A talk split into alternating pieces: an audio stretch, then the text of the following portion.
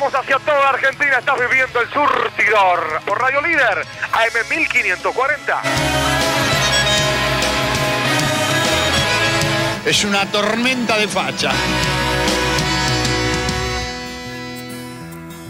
Somos una charla en el café de cada esquina. Somos ese mate compartido en la cocina. Somos cantautores en la ducha, en la cancha y en el bar. Somos de acá. Somos el país de las trece maravillas. Somos ese country justo al lado de la villa.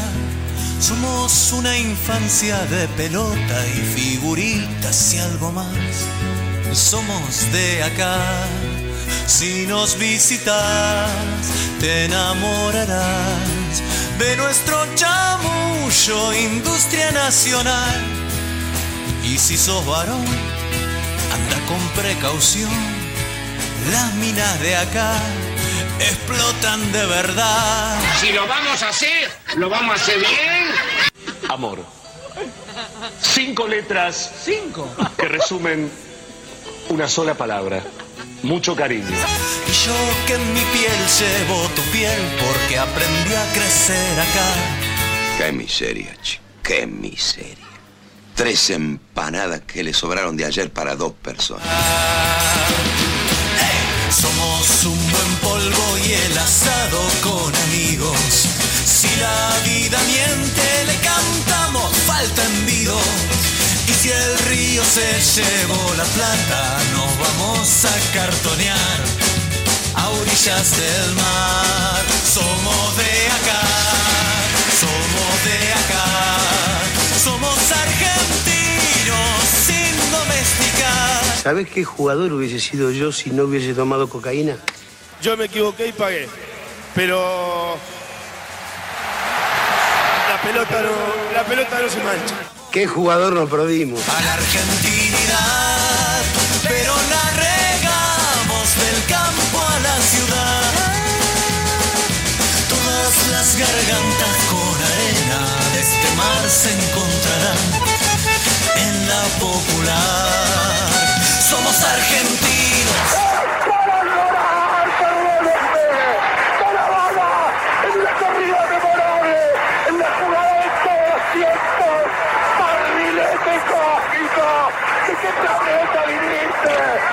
El fútbol, Pablito Cancio. ¡Me voy!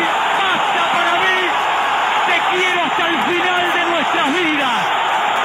¡Hasta el final de nuestras vidas te quiero! ¡Te amo futbolísticamente! ¡Siempre fuiste mío, Ariel! ¡Un gol increíble! Por si acaso igual yo me río para no llorar también.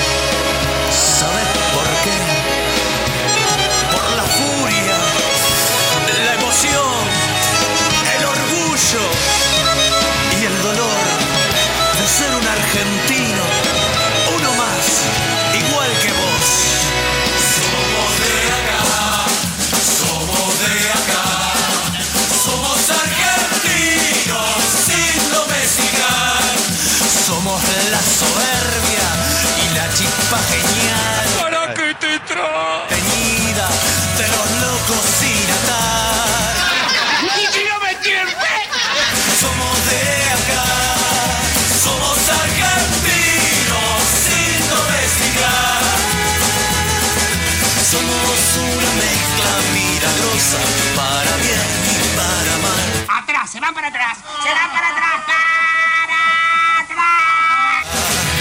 Somos de acá, somos de acá. Queridos orejones del tarro, a seguir laburando, no bajar la guardia, la neurona atenta, verbú con papas fritas y... ¡Que viva el surtidor, Pablito! ¡Que viva el surtidor!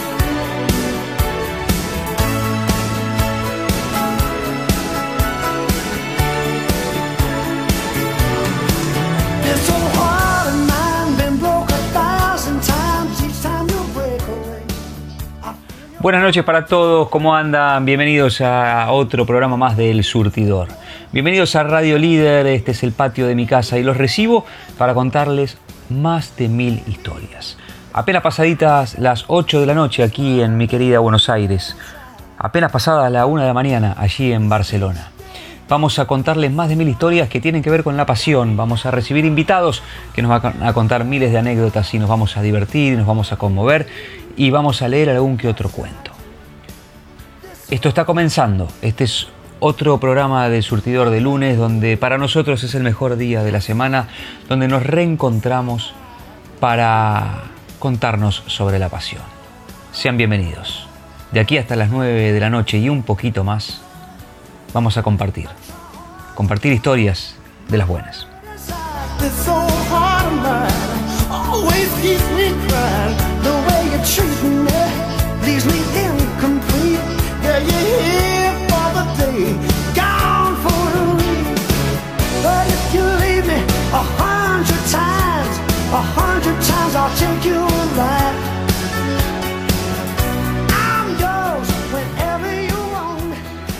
Desde Martínez y hacia todo el mundo, porque nos podés escuchar a través de www.mlider.com.ar.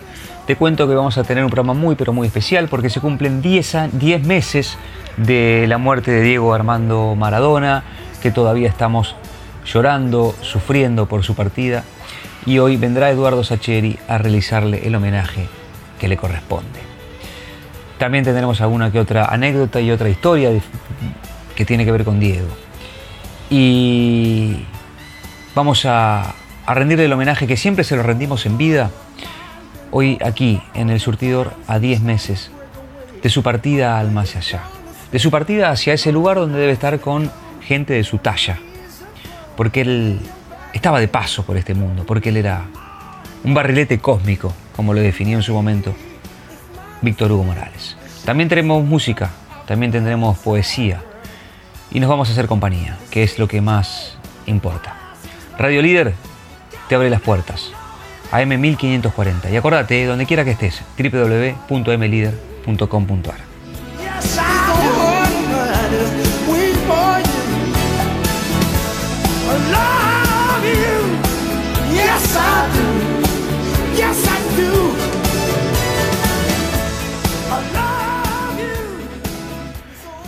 tengo para compartir con vos en este programa una anécdota de Orestes Berta, uno de los personajes más emblemáticos del automovilismo argentino, que nos cuenta una historia fascinante que no te vas a poder perder. Tengo música en vivo, tengo cuentos, tengo historias. El menú es muy amplio. Solo te pido que me hagas compañía. La voy a necesitar. La de todos ustedes. Y mañana nos pueden escuchar en Spotify, porque ya Octavio Luno carga los programas allí en Spotify, estamos en podcasts. Todos los programas del surtidor los puedes encontrar en esa importantísima red que tienen las aplicaciones de los teléfonos. Ahora sí, eh, el surtidor está por despegar. Último aviso, abrocharse los cinturones.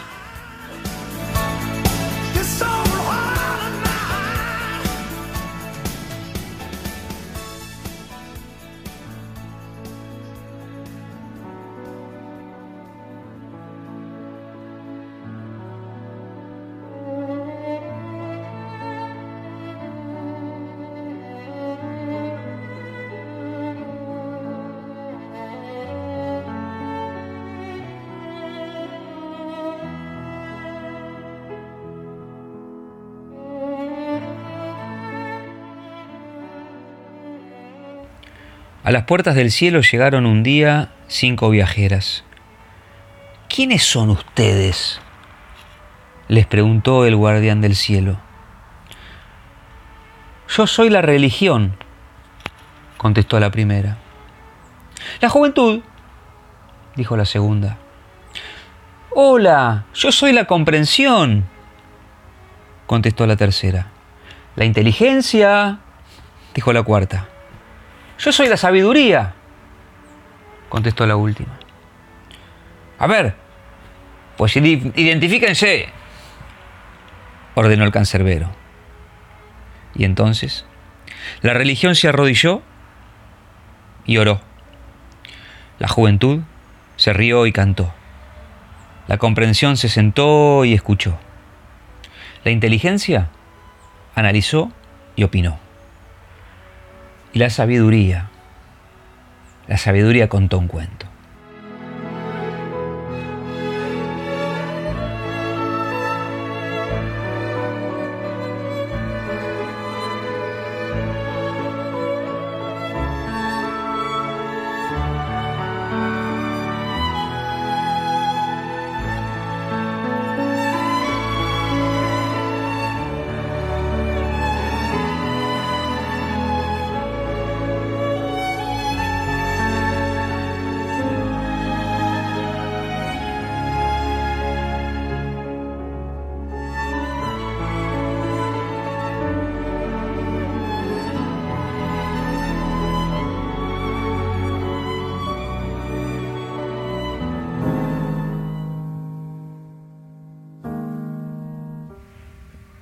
Eduardo Sacheri, me van a tener que disculpar.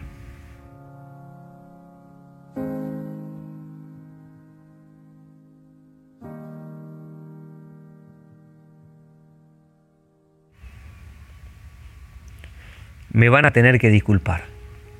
Yo sé que un hombre que pretende ser una persona de bien debe comportarse según ciertas normas, aceptar ciertos preceptos, adecuar su modo de ser a determinadas estipulaciones convenidas por otros.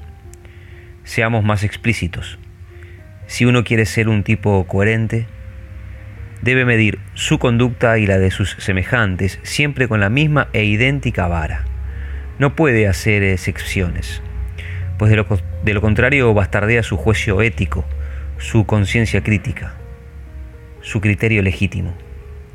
Uno no puede andar por la vida reprobando a sus rivales y disculpando a sus amigos por el solo hecho de serlo.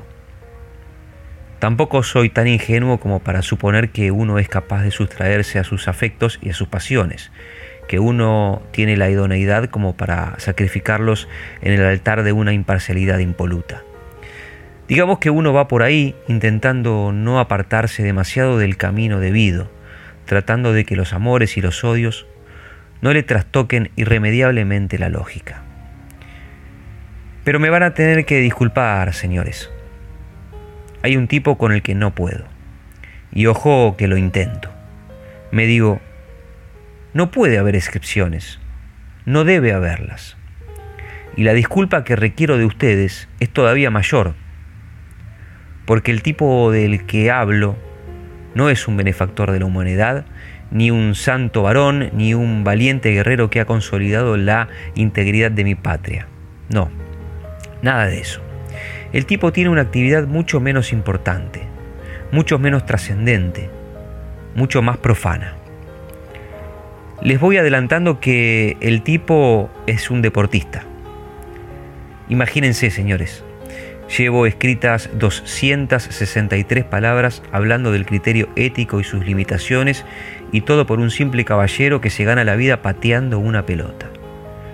Ustedes podrán decirme que eso vuelve mi actitud todavía más reprobable. Tal vez tengan razón. Tal vez por eso he iniciado estas líneas disculpándome. No obstante, y aunque tengo perfectamente claras esas cosas, no puedo cambiar mi actitud. Sigo siendo incapaz de juzgarlo con la misma vara con la que juzgo al resto de los seres humanos. Y ojo que no solo no es un pobre muchacho saturado de virtudes, tiene muchos defectos. Tiene tal vez tantos defectos como quien escribe estas líneas o como el que más. Para el caso es lo mismo. Pese a todo, señores, sigo sintiéndome incapaz de juzgarlo. Mi juicio crítico se detiene ante él y lo dispensa. No es un capricho, cuidado. No es un simple antojo. Es algo un poco más profundo, si me permiten calificarlo de ese modo. Seré más explícito. Yo lo disculpo porque siento que le debo algo. Le debo algo y sé que no tengo forma de pagárselo. O tal vez esta sea la peculiar moneda que he encontrado para pagarle. Digamos que mi deuda haya sosiego en este hábito de evitar siempre cualquier eventual reproche. Él no lo sabe, cuidado. Así que mi pago es absolutamente anónimo. Como anónima es la deuda que con él conservo.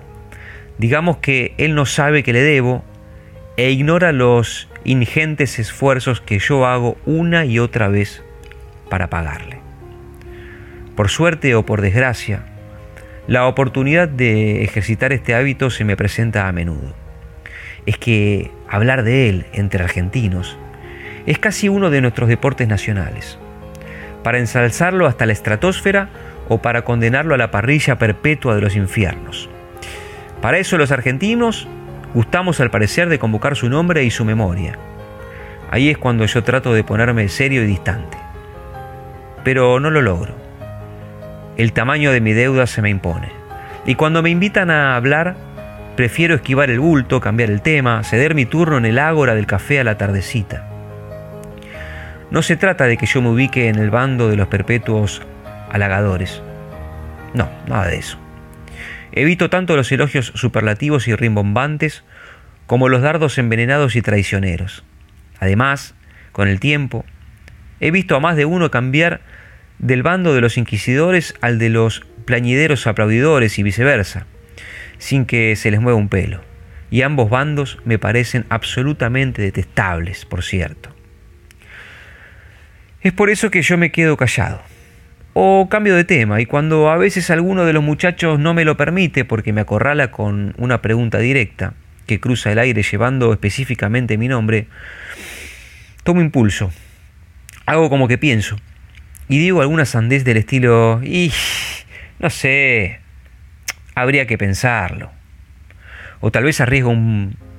Vaya uno a saber, son tantas cosas para tener en cuenta es que tengo demasiado pudor como para explayarme del modo en que aquí lo hago. Y soy incapaz de condenar a mis amigos al tórrido suplicio de escuchar mis argumentos y mis justificaciones. Por, por empezar les tendría que decir que la culpa de todo la tiene el tiempo. Sí, como lo escuchan, el tiempo. El tiempo que se empeña en transcurrir cuando a veces debería permanecer detenido. El tiempo que nos hace la guachada de romper los momentos perfectos, inmaculados, inolvidables, completos. Porque si el tiempo se quedase ahí, inmortalizando a los seres y a las cosas en su punto justo, nos libraría de los desencantos, de las corrupciones, de las ínfimas traiciones tan propias de nosotros, los mortales. Y en realidad es por ese carácter tan defectuoso del tiempo que yo me comporto como lo hago, como un modo de subsanar en mis modestos alcances esas barbaridades injustas que el tiempo nos hace. En cada ocasión en el cual mencionan su nombre, en cada oportunidad en la cual me invitan al festín de adorarlo y de nostarlo, yo me sustraigo a ese a este presente absolutamente profano y con la memoria que el ser humano conserva para los hechos esenciales, me remonto a ese día, al día inolvidable en que me vi obligado a sellar este pacto que hasta hoy he mantenido en secreto. Un pacto que puede conducirme, lo sé, a que alguien me acuse de patriotero. Y aunque yo sea de aquellos que a quienes desagrada la mezcla de la nación con el deporte, en este caso acepto todos los riesgos y las potenciales sanciones.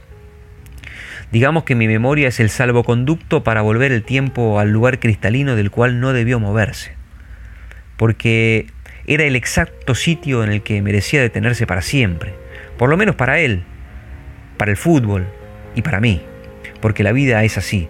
A veces se combina para alumbrar momentos como ese, instantes después de los cuales nada vuelve a ser como era, porque no puede, porque todo ha cambiado demasiado, porque por la piel y por los ojos nos ha entrado algo de lo cual nunca vamos a lograr desprendernos.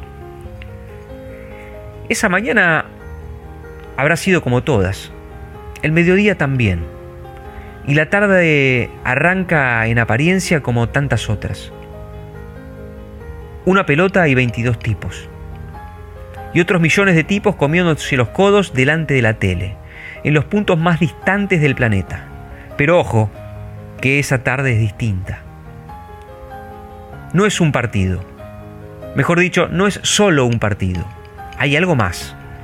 Hay mucha rabia y mucho dolor y mucha frustración acumuladas en todos esos tipos que miran la tele. Son emociones que no nacieron por el fútbol. Nacieron en otro lado, en un sitio mucho más terrible, mucho más hostil, mucho más irrevocable. Pero a nosotros, a los de acá, No nos cabe otra que contestar en una cancha, porque no tenemos otro sitio, porque somos pocos, porque estamos solos, porque somos pobres. Pero ahí está la cancha, el fútbol, y son ellos o nosotros. Y si somos nosotros, el dolor, el dolor no va a desaparecer, ni la humillación va a terminarse. Pero si son ellos, ay, si son ellos. Si son ellos, la humillación va a ser todavía más grande, más dolorosa, más intolerable. Vamos a tener que quedarnos mirándonos las caras, diciéndolos en silencio, ¿te das cuenta? Ni siquiera acá, ni siquiera esto se nos da a nosotros. Así que ahí están, ahí están esos tipos, los once nuestros y los once de ellos. Es fútbol, pero es mucho más que fútbol porque cuatro años es muy poco como para que te amaine el dolor y se te apacigüe la rabia. Es por eso que no es solo fútbol, y son semejantes antecedentes de tarde borrascosas, con semejante prólogo de tragedia. Y va este tipo y se cuelga para siempre del cielo de los nuestros, porque se planta enfrente de los contrarios y los humilla, porque los roba, porque delante de sus ojos los afana. Y aunque y aunque sea les devuelve ese afano por el otro, por el más grande, por el infinitamente más enorme y ultrajante, porque aunque nada cambie, allá están ellos, en sus casas y en sus calles, en sus pubs, queriéndose comer las pantallas de pura rabia, de pura impotencia que de ver que el tipo salga corriendo, mirando de reojito al árbitro que se compra el paquete y marca el medio. Hasta ahí, eso eso solo ya es historia. Ya parece suficiente. Porque le robaste algo al que te afanó primero. Y aunque lo que él te robó te duele más, vos te regodeás porque sabés que esto igual le duele. Pero hay más, hay más, hay más. Aunque uno desde acá diga, bueno, es suficiente, me doy por hecho. No, no, hay más. Porque el tipo además de piola, es un artista. Es mucho más que los otros. Y arranca desde el medio, desde su campo, para que no queden dudas de que lo que está por hacer no lo ha hecho nadie. Y aunque va de azul, va con la bandera. La lleva en una mano, aunque nadie la vea. Empieza a desparramarlos para siempre y los va liquidando uno por uno, moviéndose al calor de una música que ellos, pobres giles, no entienden no sienten la música, pero sí sienten un vago escosor, algo que les dice que se les viene la noche.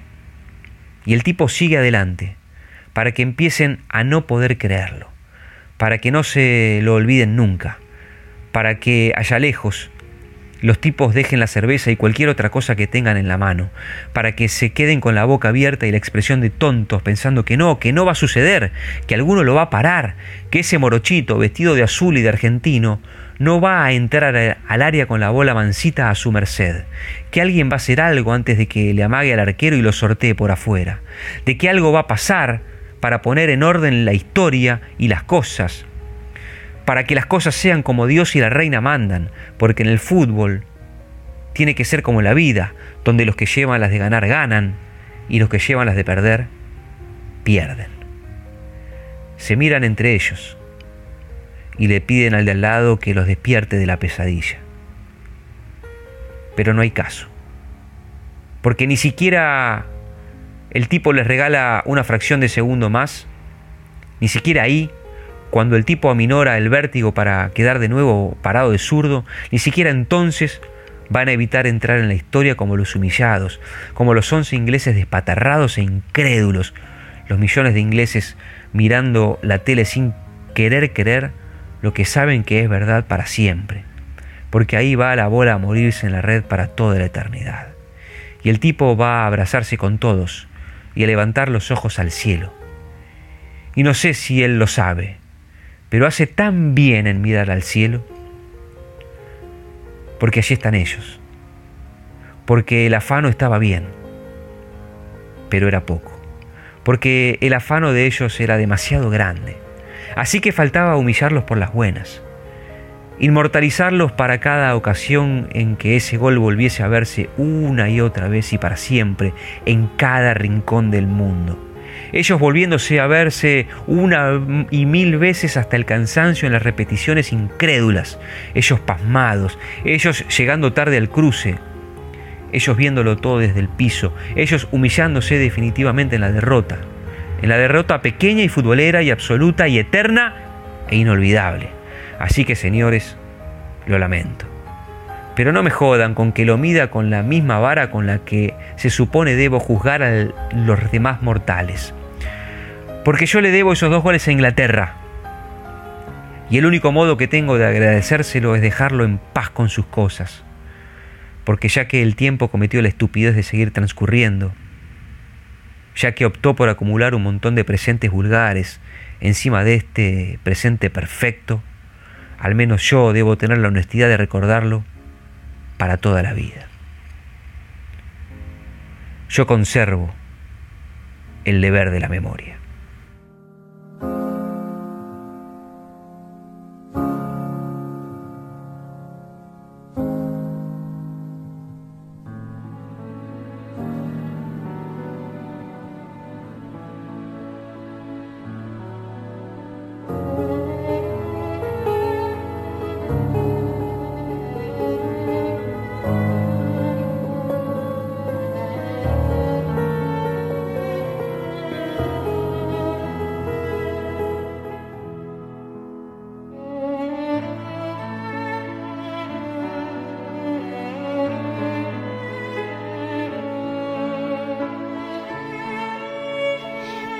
Surtidor, cada lunes mil historias.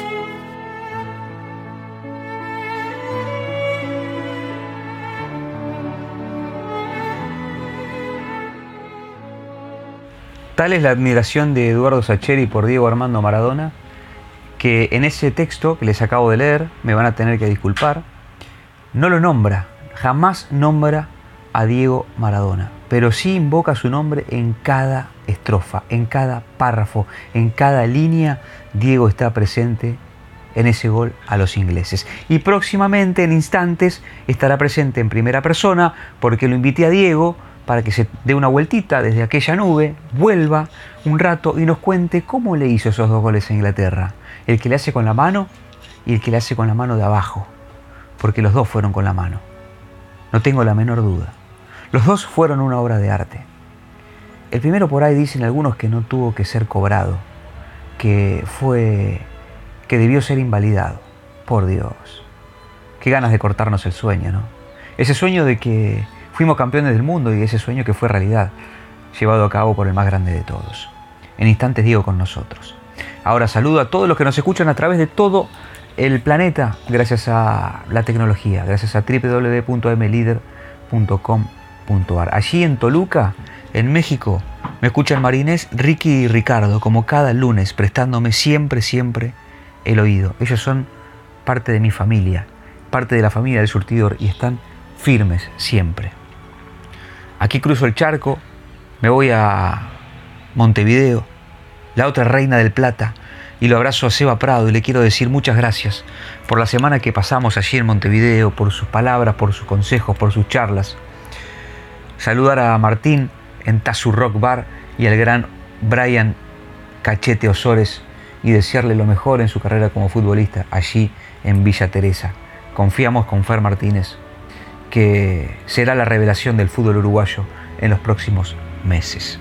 Al querido Chifle Barrios, ¿qué le puedo decir? Que lo quiero tanto y que le mando un abrazo a la distancia y que ya estoy contando los días para volver a verlo en algún momento y volver a reírnos juntos. Montevideo es para mí como mi segunda casa. Me tratan casi como en la mía. Me encanta cruzar el charco y estar allí. Hacer base en Playa Honda, por supuesto. La playa más linda que tiene Montevideo. Llamada la Punta del Este de los Pobres. Allí me encanta hacer base. Aquí en Buenos Aires me, me escuchan mis nenas, Mari, Ceci, Silvi, Ana, Celeste, sería mi club de fans, digamos, que están siempre presentes conmigo. A unos 200 kilómetros por la ruta 9 está Rosario. En realidad primero está Pueblo Ester, pero sigo de largo y llego hasta Rosario y saludo a Alejo Mazzotti, al Chelo Müller, al gran Marcelo Lewandowski que está haciendo su carrera como senador en la política. En realidad por ahora es candidato, pero va a arrasar seguramente en noviembre. Al relator del pueblo, Fernando Lingiardi, le mando un enorme abrazo. No se olviden que el próximo domingo habrá superclásico de fútbol argentino. Vuelve la gente a los estadios después de más de 500 días y va a ser una fiesta. Y el surtidor tendrá, por supuesto, su equipo especial acreditado en el Estadio Monumental para registrar todas las sensaciones que se vivirán en el partido más trascendente de nuestro fútbol. Y el lunes, por supuesto, aquí estarán reflejadas todas esas sensaciones. Ahora me corro un poquito hacia el costado y le digo a Marianita Meyer que se viene Diego Armando Maradona y que lo escuche, que lo escuche también Santi Pernín en La Pampa, allí muy cerca de Pellegrini, en la provincia de Buenos Aires. Que escuchen a Diego porque tiene cosas para decirnos. Cosas como esos dos goles a los ingleses. ¿Cuál quieren primero? ¿El de la mano? Bueno, primero el de la mano de arriba y después el de la mano de abajo. Gracias por tanta magia, Diego y bienvenido a tu casa, bienvenido al surtidor.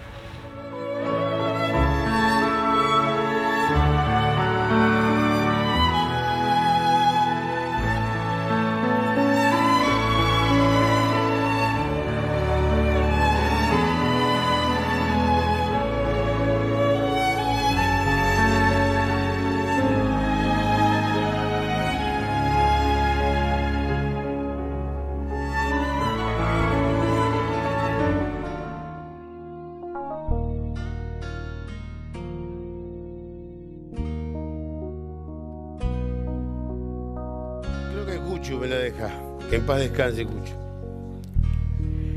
No me deja Cucho el, de la mano, le voy a contar. Yo entro entre medio de dos porque los ingleses, los ingleses, eh, si bien este, eh, era un equipo duro, eh, te daban ciertas facilidades para recibir. Entonces yo recibo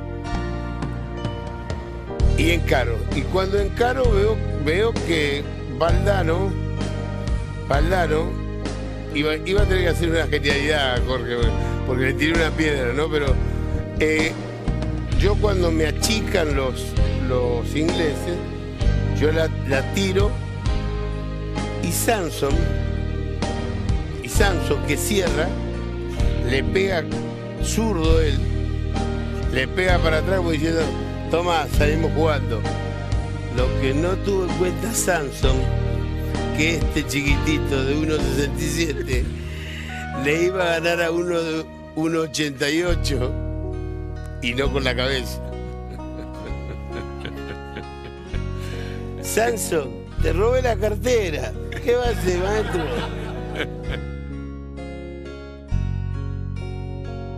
Chilton la podía haber agarrado incluso. Pero Shilton lo que hace es querer pegarle con los dos puños. Y eso es lo que lo hace tardar a él y dejarme llegar a mí hasta donde estaba él. Cuando yo llego donde, estoy, donde estaba él, le meto la mano y le meto la cabeza atrás. Y cuando hago así, miro en línea, la pelota todavía no había entrado. En línea y el niño, el línea se agacha y la pelota entra, entró y veo que el línea corre. Cuando veo que el línea corre dije, vamos, vengan a abrazarme. Eh, claro, los muchachos decían, pero por ahí lo anula, ¿para qué? ¿Para qué le están discutiendo demasiado? No, le dejá que no entienden inglés, dejá, da, da, dejá. Vamos, ya está, 1 a 0. ¿Qué, problema es? ¿Cuál es, cuál es, cuál es la historia acá? Y, yo me acuerdo que eh, el terrible inglés, eh, eh, Peter Reed, todo me decía que, había sido con la mano y yo, no, en inglés, en mi gaucho le decía, joder, ¿qué crees que yo, yo, yo, yo los potreros hacía goles así. Peter Reed, ¿qué y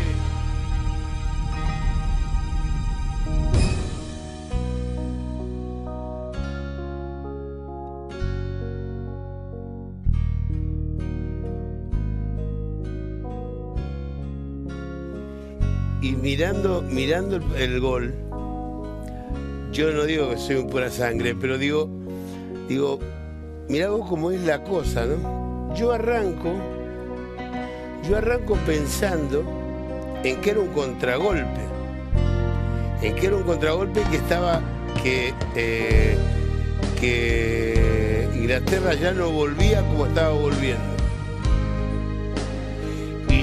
Que Burruchaga y Valdano me van haciendo, me van haciendo el aguante para el contragolpe. A Bacher lo saco para afuera y se la tiro para adentro.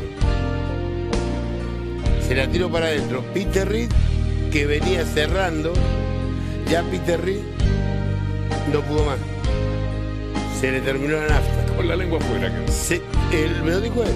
A mí se me, ter- se- me terminó el aire, Diego, y no te pude correr más. Fenwick, que era el último que me quedaba, el último que me quedaba, estaba haciendo el parabrisa. Este dice, o la toca Burruchaga o Valdano, o se va él. Entonces yo llevaba la pelota así, así. Digo, en cuanto me viene a encarar a Fenwick, hago tac y a cobrar. Gol de Burruchaga o de Valdano. Pero resulta que cuando yo la hago así, Fenwick cada vez retrocedía más. Digo, bárbaro, porque cuanto retrocede más, le doy- se la clavo en cualquier lado a Shilton, ya estábamos prácticamente dentro del área. Cuando Fenwick a, a a Valdano, yo le juego la pelota, le engancho la pelota para afuera. Cuando le engancho la pelota para afuera, lo que hace Fenwick es querer, querer voltearme. Pero yo ya ahí, ya era Monzón. Ya era Monzón. Ya no me podían tirar. Ahí ya tenía, tenía toda la fuerza del mundo. No, tal es así que lo dejé, lo dejé tipo, tipo eh. No, no, no, no pude hacer absolutamente nada. Cuando voy a, cuando voy a definir, cuando voy a definir, eh, claro, yo hago así y yo creí que siento me iba a ser la de Dios. La, la del Loco Gatti, la del Pato, la que hacen todos los arqueros. Se tomó un Alplax, Víctor Hugo. Se tomó un Alplax, hizo así. Yo digo, estoy solo, dije. La corrí así. Y Batcher, que venía cerrando, me pegó un patadón en la derecha que en cualquier lado o lugar de la cancha, yo a mí me sacan en camilla. Pero cuando le di tres dedos adentro, que algún, algún idiota dijo que fue, fue en contra, eh, le di tres dedos y vi que la pelota tocó la red, me olvidé de la patada, me olvidé de todo, me olvidé de, me olvidé del mundo, me olvidé porque le estábamos asegurando el partido de Inglaterra.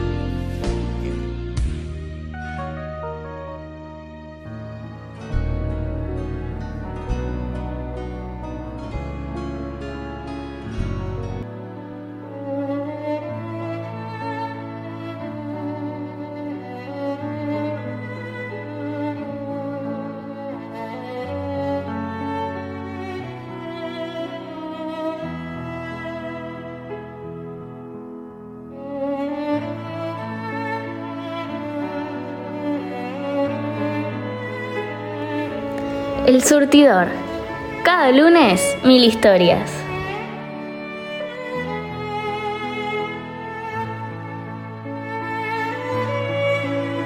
Porque la radio tampoco se mancha, quédate en el surtidor. Hasta las 9 y un poquito más.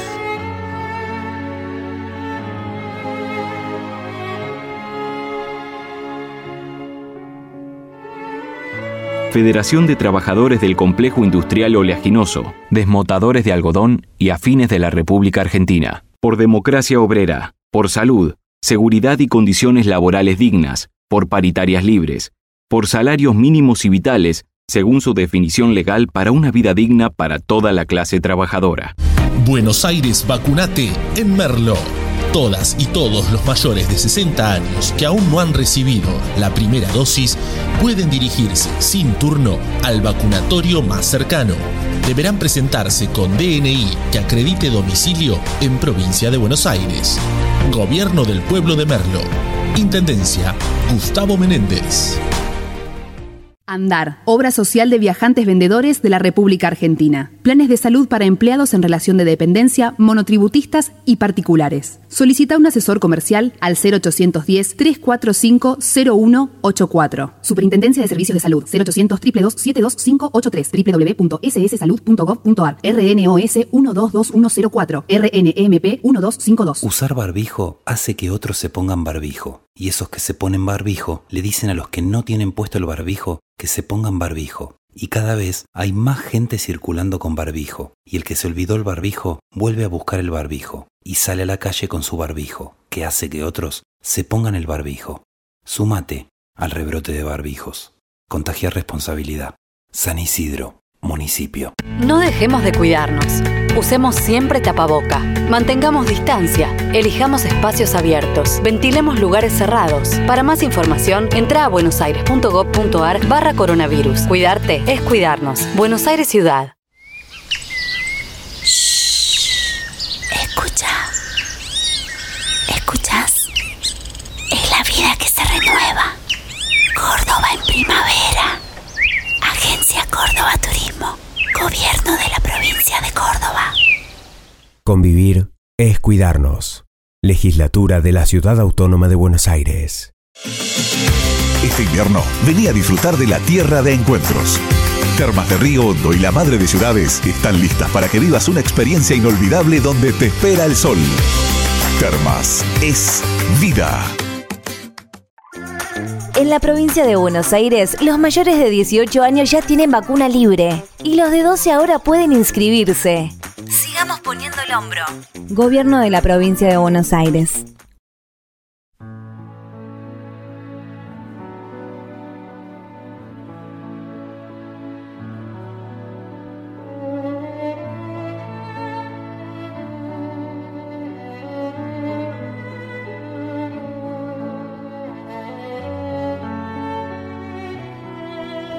No se había inventado la radio y ya podía escucharte. El surtidor. Hasta las 9 de la noche por Radio Líder. AM 1540.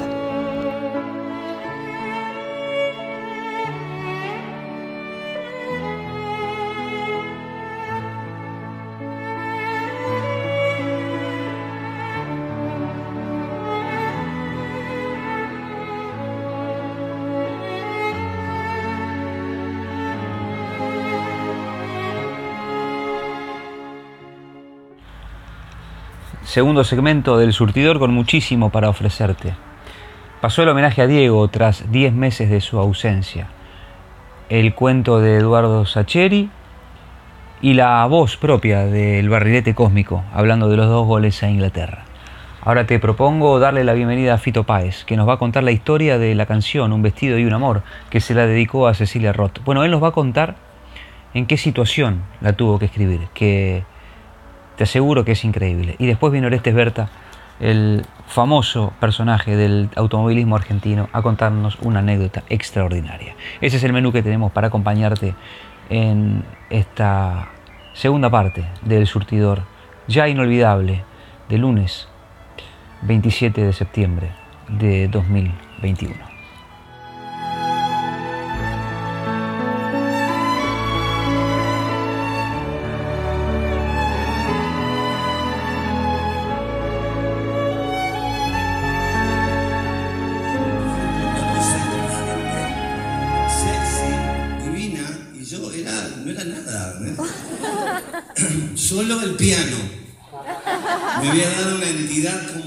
Algo.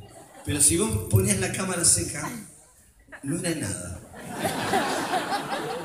viste, la cámara sin opinar, ¿no? Entonces, eh, una noche eh, me llama Charlie y me dice, vamos a tocar al Roxy. Entonces le digo, claro, Charlie, ¿cómo vamos a a tocar al Roxy? Por supuesto. Y le digo a mi novia, ¿no? Madre de una de mis hijos, le digo, me voy, me voy con Charlie y con mis amigos. Ay, vamos a tocar. ¿Eh? ¿No está bueno? Vamos a tocar. Estábamos solteros, jóvenes. Era tarde, como las 2 de la mañana. Lo mejor que podía pasar en Buenos Aires era una ciudad de verdad hace unos años. Sí. Eh. ¿Entendés? Te llamaba Charlie García y ibas a tocar y volvías tarde. Entonces llegamos tarde aquella mañana. Acá, vol- vol- centrémonos ahora. Llego tarde de día a ese departamento que era de ella. Yo vivía como un. Era como una especie de máquina cleptoparasitaria. Antes estaba allí. eh, como los pájaros de Galápagos, ¿viste? Eh, estaba allí. Entonces abre la puerta porque no, no tenía, no, no recuerdo haber tenido la llave. Entonces pongo la cámara desde el punto de vista de ella. Lo que ve era eso. Que era- eh, yo era algo que no podía hablar, no podía emitir sonido, emanaba hedores de todo tipo. Y ella, por supuesto, me abre la puerta, yo me, caigo. Entonces me dice inmediatamente, a los pocos minutos me dice, mira, eh, vamos a hacer una cosa, en este momento te retirás de mi vida y de mi casa. Cosa que me pareció muy sensata por otro lado, porque nadie quería vivir con eso. Ustedes ahora se ríen, pero lo que ella vio, lo vio de verdad. Eh, entonces, eh, ahí fue que ella comete un grave error. Gran error, grave error. Se va a bañar. Entonces dice, no, era una mujer, una mujer muy coqueta, entonces tarda. Y tardó. Y cuando, cuando salió de la arreglada espléndida para irse a una manicura turca, no sé qué era, eh, yo le digo, escúchame, mira, te, te hice esta canción.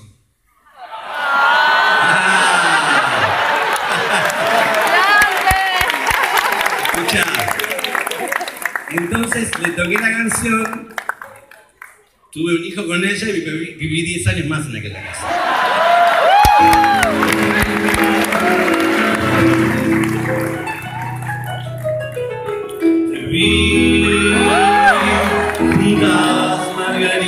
Del. Ya sé que te traté bastante mal. No sé si eras un ángel o un rubí.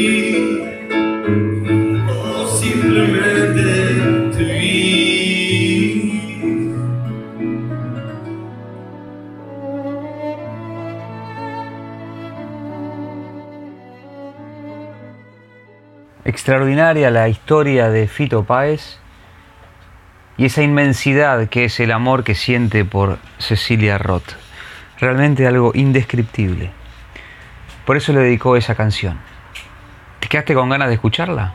Bueno, le voy a pedir a Fito que se anime a tocarla entera para vos. Mientras se prepara Orestes Berta para contarnos esa anécdota que te vengo ofreciendo desde que empezó el programa, que ya va a venir, que me la mandó mi cuñado Andresito Gerardi hace unas semanas y hoy va a estar al aire para todos ustedes. Fito Páez nos canta un vestido y un amor. Y si nos está escuchando Cecilia Roth, donde quiera que esté, ¿quién te dice que vuelva el amor?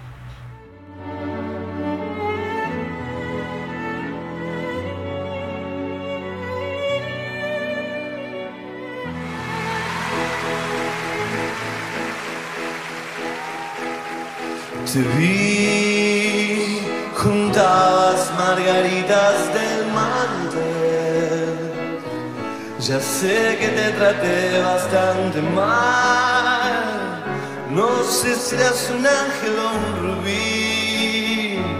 O simplemente te vi.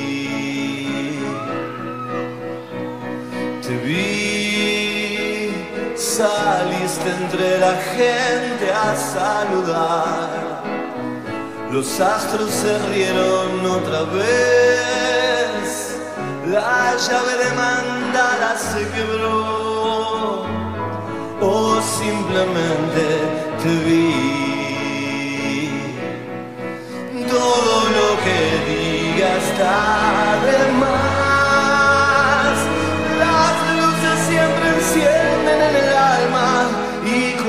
Me pierdo en la ciudad, vos ya sabes comprender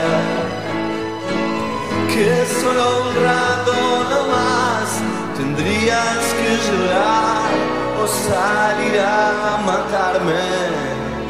Te vi, te vi,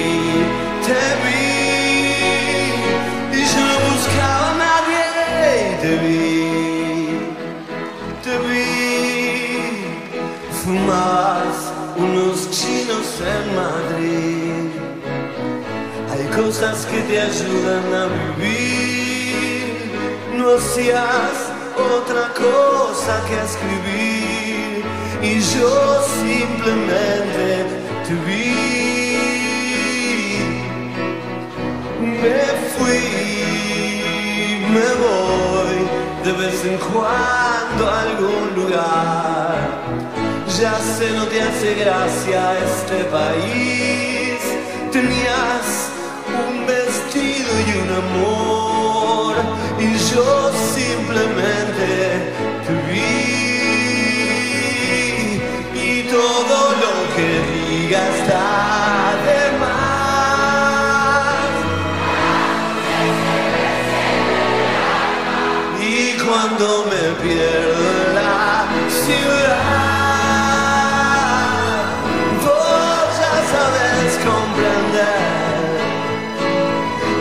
solo un rato no más tendría que llorar o salir a matarme.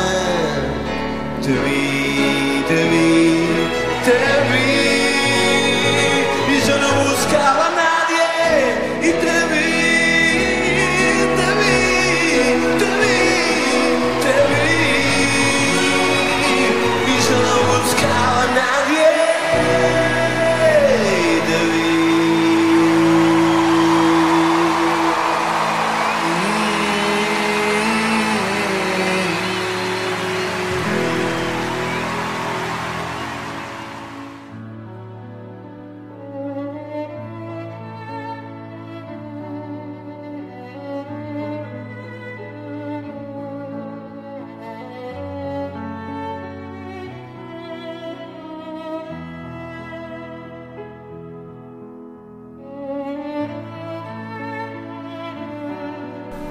Una lágrima, una sonrisa, un tango, una poesía, un golazo.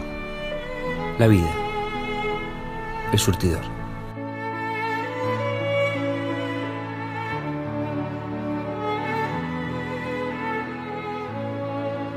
No hay caso. La semana no puede arrancar sin el surtidor. Escuchanos todos los lunes a las 8 de la noche en Radio Líder AM 1540.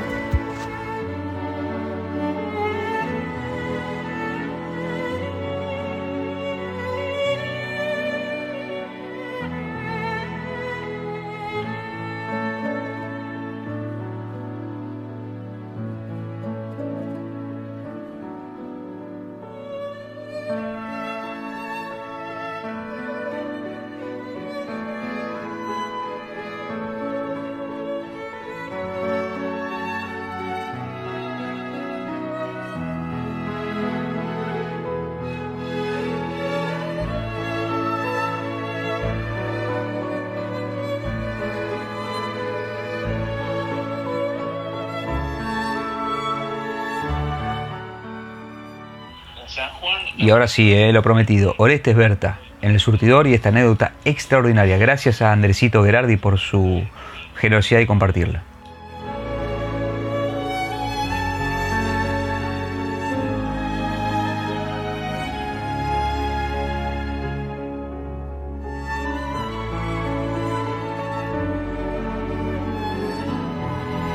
Te voy a contar una anécdota que la he contado varias veces y que es, eh, es muy poco conocida, pero cada tanto sale, a luz en algún lado esta anécdota porque es muy interesante. eh, vamos a correr la primera carrera de turismo de carretera con el equipo Torino. Y bajan los, eh, habíamos llevado los autos en un camión, fuimos a correr a San Pedro, los bajan en un, en un camino, en una ruta para hacer unas pruebas, salimos con un auto, vamos, volvemos, va todo perfecto, salimos con el otro, vamos, volvemos, va perfecto, el tercero no va. Salimos y fallaba. Y estaba, yo tenía, en ese tiempo era eh, director de, mm, productos avanzados en, eh, Ica Renault. Tenía, por supuesto, hubo una carrera, iba, era jefe de competición y tenía, no sé, 10 o 15 mecánicos. Bueno, el especialista en esto, el especialista en el otro, más el especialista que creía que era yo también. Además, yo había hecho en la parte de carburación, había estado trabajando tres meses en Italia, en la Weber, que eran los carburadores que se usaban. Teme que salíamos con el auto, acelerábamos y empezaba a fallar. Aflojábamos, iba despacito, iba, acelerábamos y fallaba. Estuvimos horas, horas con eso. Y en un momento que estábamos ahí, viene un lingera Lingera, eso que se veían antes, no sé si ahora se siguen viendo. Palito, la bolsita colgada. Y se para al lado del auto y miraba el tipo. Dice, Weber 45. En ese tiempo era la avanzada, eran muy pocos autos que usaban ese carburador. Weber 45. Ah, el tipo. Todos se quedaron mirándolo, ¿no? Bueno, Salimos, pru, pru, vamos. ¿Y qué pasa? Y tiene esa falla. ¿Y no la encuentran? No. ¿Y? Ese tipo tenía, teníamos unas trompetas de carburadoras, dice, a ver los centradores, ah, tiene una trompeta curva. Sáquenle, saquen las trompetas curvas. Sacamos las trompetas curvas. ¿Se ve? Tiene un centrador puesto al revés. El centrador es una cosa que va una cosa así que tiene una cosita al medio. En ese carburador se podía poner para los dos lados. Para un lado funciona, para el otro lado no funciona. Estaba puesto al revés. Lo pusimos al derecho, salimos, probamos, cuando vuelvo no estaba más. ¿Quién era el hombre? ¿Quién era el hombre? ¿De dónde salió? ¿Por qué andaba con su... ¿Cómo sabía tanto, además? ¿Cómo sabía? Y el auto ganó la carrera. Sí, sí una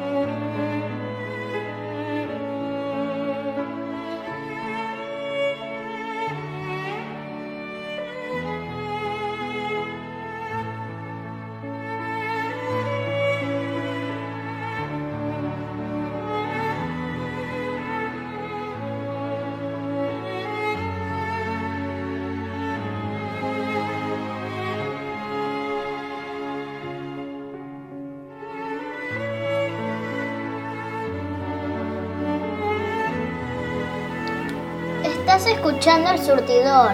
Estás ahí donde tenés que estar.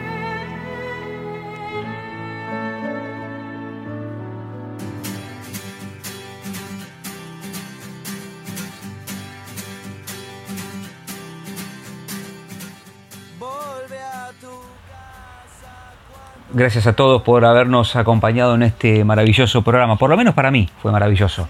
Recordar a Diego después de 10 meses de su partida esta anécdota que me regaló Andresito Gerardi de eh, Orestes Berta, que fue fabulosa, y recibir a Fito Páez y su amor por Cecilia Roth y tantas cosas compartidas aquí en el surtidor. Tantas que también vamos a compartir el lunes que viene. Porque esto no para. Porque los lunes son una fiesta. Porque los lunes son del surtidor y son de Radio Líder. Muchísimas gracias a todos por su compañía. Que tengan una excelente semana todos. Chau. En este desierto sin velocidad. No te preocupes, no vuelvo hasta mañana.